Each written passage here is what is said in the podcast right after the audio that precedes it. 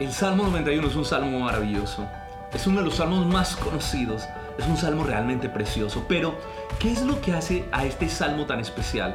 ¿Cuáles son las promesas que se esconden detrás de cada uno de sus párrafos? En este video trataremos de descubrirlo. Así que quédate hasta el final. Mi nombre es Edwin Zuluaga y esto es Apasionados por Dios.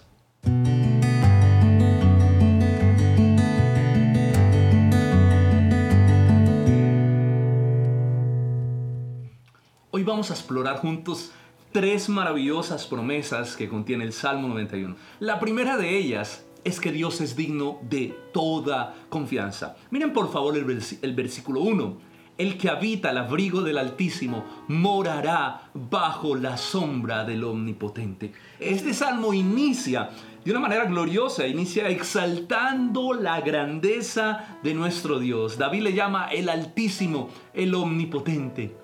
Y es que para poder percibir la grandeza que hay detrás de este salmo, necesitamos conocer la grandeza del Dios al que se le escribe este salmo como una carta de exaltación. David dice, Dios es el altísimo, Dios es el omnipotente.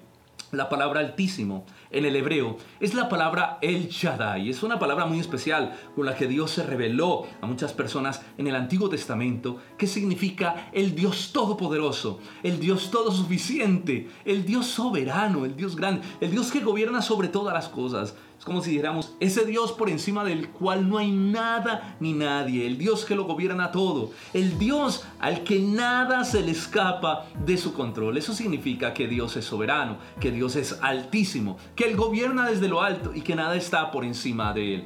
Y esto es lo que nos debe dar paz en medio de las circunstancias difíciles. Yo no sé qué situaciones o qué circunstancias difíciles puedas estar viviendo, pero lo que sí sé es que si tú has creído en Dios, si tú has creído en Jesús, puedes depositar tu confianza en Él, porque Dios tiene el control de todas las cosas, nada escapa de su control. Nuestro Dios es digno de toda confianza, porque Él es todopoderoso y porque Él es soberano. Además de eso, Él nos ama profundamente porque somos sus hijos. Por eso dice el versículo 3 que Él nos cuida, Él te librará del lazo del cazador y de la peste destructora. Cuando hablamos que Dios es soberano, eso no significa que no nos pasen cosas malas. Eso significa que cuando nos pasen cosas malas, aún sobre esas cosas difíciles y esas, circunstancias, el Señor tiene el control. Recuerden ustedes lo que dice Romanos 8:28, mas a los que aman a Dios, todas las cosas les ayudan para bien esto nos habla de la soberanía de Dios, de que Dios tiene el control y que Dios utiliza todas las circunstancias difíciles que vivimos para formarnos, para plasmar la imagen de Cristo en nuestro corazón. Dios utiliza todo para nuestro bien. Cuando entiendes la grandeza de Dios, la soberanía de Dios, puedes depositar toda tu confianza en Él. La soberanía de Dios es como la almohada en la que podemos descansar, en la que nuestra alma puede descansar. Y es por eso que el salmista escribe en el versículo 2 este maravilloso canto, este himno donde él dice, diré yo a Jehová, esperanza mía y castillo mío, mi Dios, en quien confiaré. Es preciosa la adoración que resulta, que sale de un alma que ha comprendido la soberanía y la grandeza de Dios. Cuando nosotros miramos la figura del Salmo, eh, las figuras para mostrarnos cómo podemos depositar en Él nuestra confianza son totalmente hermosas. El Salmo dice que Él es nuestro abrigo, que Él es nuestro refugio, que Él es nuestra sombra. Y el versículo 4 lo muestra de una manera muy especial. Dice, con sus plumas te cubrirá y debajo de sus alas estará seguro. Escudo y adarga es su verdad. La figura que muestra aquí el salmista, la figura de una gallina que cuida de sus polluelos y los cubre con sus alas. Esa es la manera como Dios cuida, esa es la manera como Dios protege la vida de cada uno de sus hijos. Esta es una figura que muestra el amor y el tacto que Dios tiene con cada uno de nosotros. Así que nuestro Dios es digno de total y suprema confianza. La segunda promesa que encontramos en el Salmo es que Dios nos protege de los peligros de la vida. No solo podemos confiar en Él, sino que confiamos en Él porque Él también nos protege. El versículo 5 dice, no temerás del terror, del terror nocturno, ni saeta que vuele de día, ni a pestilencia que ande en la oscuridad, ni a mortandad que en el día destruya.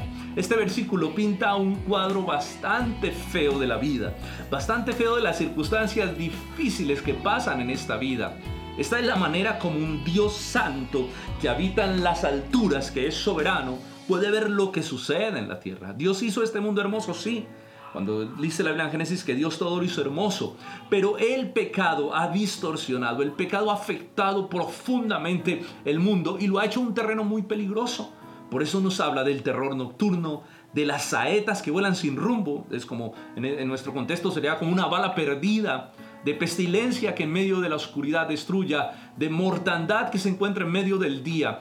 Todas estas cosas mencionadas, estas cosas terribles mencionadas en el Salmo, son cosas que escapan de nuestro, control, sobre las cuales no tenemos ningún control, no podemos gobernarlas, pero hay unas manos que sí tienen el control sobre todo eso. Hay unas manos de las cuales estas cosas no se salen de control y son las manos de nuestro Dios glorioso y de nuestro Dios soberano.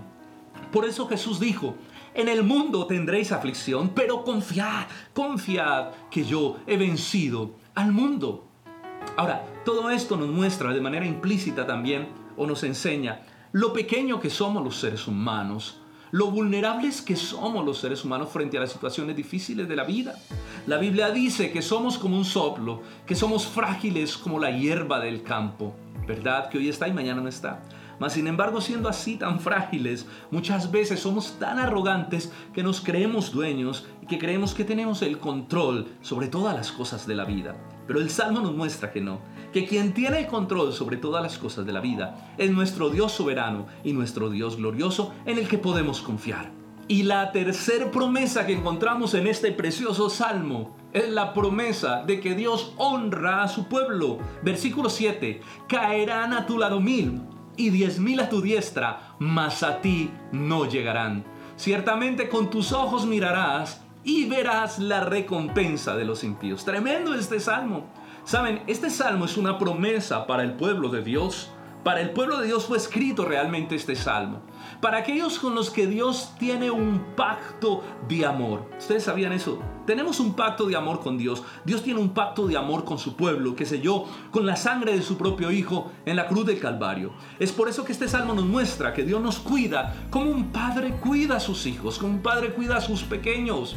Dios nos guarda y nos protege aún de todas aquellas personas, no solo de los conflictos de la vida o de los peligros de la vida, sino de todas aquellas personas que quieren hacernos daño. Dice el Salmo que caerán a tu lado mil y diez mil a tu diestra, mas a ti no llegarán. Y que tú verás la recompensa de los impíos, ¿verdad? Dice también la palabra del Señor que el ángel de Jehová acampa alrededor de los que le temen y los defiende.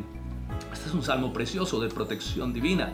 Eso es una gran promesa que encontramos aquí. Ahora, el versículo 9 realmente nos deja claro a qué personas va dirigida este salmo.